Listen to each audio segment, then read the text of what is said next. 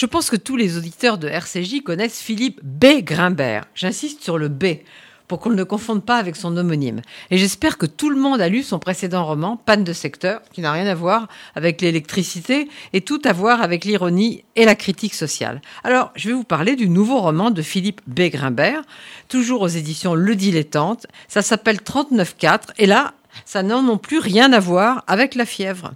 Mais c'est passionnant à lire et ça a à voir avec quelque chose qui occupe beaucoup la société actuelle, l'âge, le vieillissement, la perception de l'âge. Alors d'habitude, ça obsède surtout les femmes parce que c'est avant tout à elles qu'on fait l'injonction de rester jeune, de paraître toujours jeune. Mais là, c'est un homme. Il s'appelle François. Il est né dans les années 1960, donc il vogue vers la soixantaine. Il est séduisant et séducteur, mais soudain, il est stupéfait, car une jeune femme a fait savoir qu'elle le trouvait très séduisant, mais ne pourrait pas avoir une relation sentimentale et encore moins sexuelle avec un homme de son âge. Et alors là commence une histoire qui est racontée de manière absolument désopilante, mais qui est en réalité tragique. François va voir un avocat du nom de Tigrane Fanfare. Je vais vous lire un petit passage. L'avocat avait réfléchi depuis leur rencontre. Ses premières conclusions étaient que la situation de François n'était somme toute pas très différente de celle de la plupart des gens qui défilaient dans son cabinet.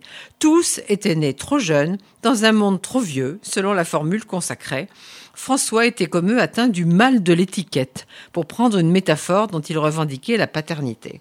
Alors ensuite débarque un type qui s'appelle Jean Lamarck, qui est un savant spécialisé, écoutez bien, dans les évolutions biotechnologiques de l'humain. Il est à la tête d'une société qui s'appelle Human Prog, qui est une vraie machine de guerre. Et là, se met en place tout un engrenage que je vais vous laisser découvrir, bien sûr.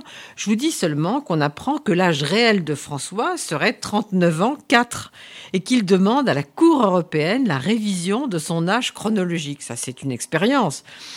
Il a aussi un philosophe qui n'a pas perdu la raison, qui s'appelle Jacques Hofstein, mais que personne n'écoute. Et puis, il y a une femme charmante, Annabelle, ne l'oubliez pas celle-là.